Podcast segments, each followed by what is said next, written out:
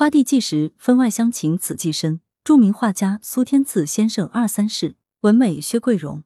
今年是中国著名油画家、美术教育家苏天赐一百周年诞辰。苏天赐是一代艺术名师，其画品、人品素为画坛内外所敬重。苏先生在世时，本人曾以来自他的家乡广东阳江的媒体记者身份采访过他。面谈之后，又有数次书信来往和电话通信。采访过程中，领略到他一代名师的风范，也感受到他对家乡的一片深情。所见所闻，至今历历在目。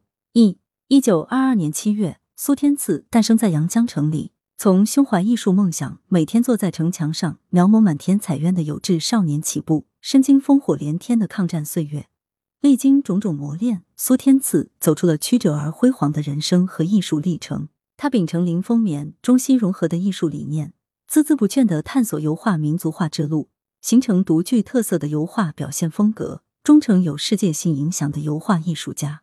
少小离家，苏天赐一直为家乡人民所关注和牵挂，但他因工作繁忙等原因，除在一九九二年阳江举办国际风筝节时应邀回家乡出席活动写生创作之外，数十年来他较少回乡。二零零四年春。我所任职的阳江日报社策划采写一组阳江籍文化名人和艺术家的报道。我经过一位在南京大学当教师的同学协助，与当时远在南京的苏先生取得了联系。接到电话时，苏先生显得有些意外。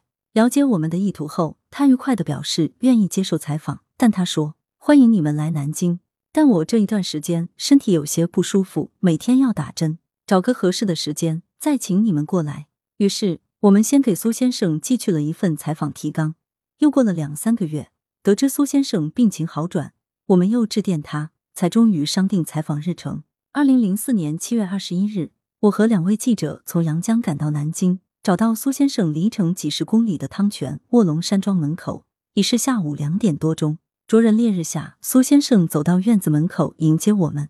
八十多岁的苏先生着一件宽松的短袖圆领衫，身形略显消瘦。神色也有些疲惫，但非常热情。苏家的大客厅整洁安静，朝门那面墙壁上挂着一幅赏心悦目的风景油画，典型的诗性油画风格。苏先生说：“这是我前两年画的，画的就是外面这个湖。”他仔细翻看着我们带去的几份《阳江日报》，饶有兴味的听我们说着家乡阳江的一些新鲜事，对家乡的浓情厚谊溢于眉眼之间。苏先生夫人林环如坐在一旁，她是著名的雕塑家。退休前也是南京艺术学院的教授，觉察到我说话时带有湖南口音，他马上说：“你是湖南人，我们是老乡。”采访便在轻松亲切的气氛中展开。我们摊开采访本，打开录音机，听苏先生侃侃而谈。林女士有时也插话补充，这一谈就是两三个小时。担心他身体吃不消，主要问题得到答案后，便主动提出结束采访。苏先生夫妇一起将我们送出小院。还在院子的草地上与我们合影留念。二，没想到的是，回到阳江没几天，竟收到苏先生寄来的一个包裹，里边有一封信、两本画册。信开头写着：“远道来访，未及细叙，怠慢了，甚歉。”信里说，我们走后，他又翻看一下我们之前寄去的采访提纲，有几个问题，面谈时可能谈漏了或者没讲透，他要补充几点。两本画册收录了他自己写的一篇文章和艺术活动年表，供我们参考。信是用钢笔写的，文笔优美流畅，字迹遒劲潇洒，看得出苏先生深厚的文学和书法功底。这个包裹最让我们感动的是，苏先生是中外闻名的大家，登门采访他的媒体自然不少，但他明显给了家乡媒体特别的待遇。此后在整理消化采访记录时，我们遇到一些疑问，又几次打电话给苏先生。每次他都耐心作答，给了我们很多方便。依原来的设想，南京之行本是想写一篇苏先生的专访，但最后我们改变了主意，着手构思一篇篇幅更长一些、能反映苏先生一生艺术探索和成就的稿子。写作过程中，我们又遇到了一个问题：一九八七年，受国家委派，苏先生曾到法国巴黎研究了一年的西方艺术，但这一段重要的留学经历，苏先生在和我们面谈时来不及展开。有关的材料上也介绍的不详细，所以二零零四年年底的一天，我们又打电话给苏先生，接电话是林女士，她说苏先生正在休息，不方便听电话，他会把我们的要求转达给他。二零零五年春节刚过，苏先生便给我们来信了，并寄来一本刚刚出版的画集《中国油画史家苏天赐》。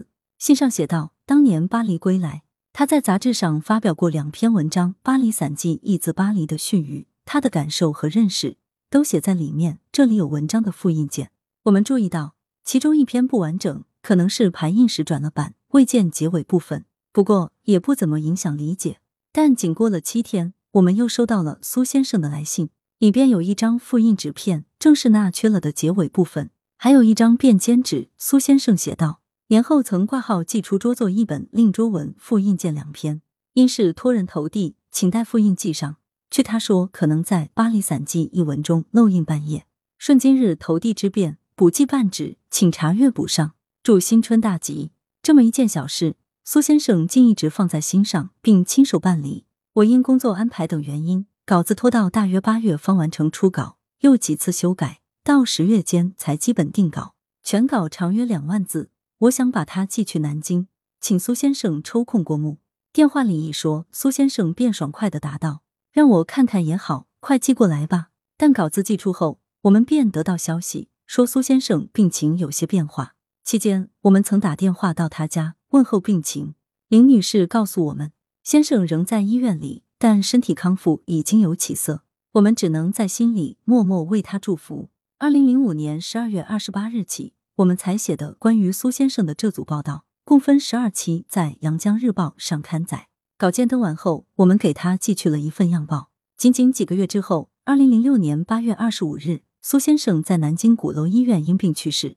家乡阳江众多机构派出代表到南京送别苏天赐，阳江日报社发表了多篇纪念性报道，并敬献花圈以寄托哀思。三分外乡情此寄深，在与苏先生的这几次往来中，我们深深感受到他的人格和艺术魅力。他真诚待人，乐观豁达，热爱艺术，诲人不倦。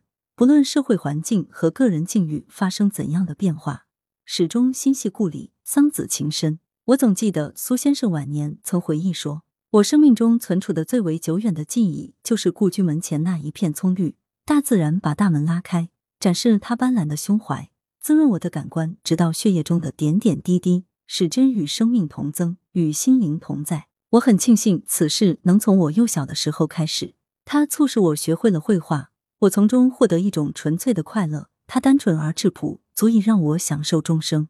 家乡门前的那一片葱绿。”一直珍藏在他的心灵深处。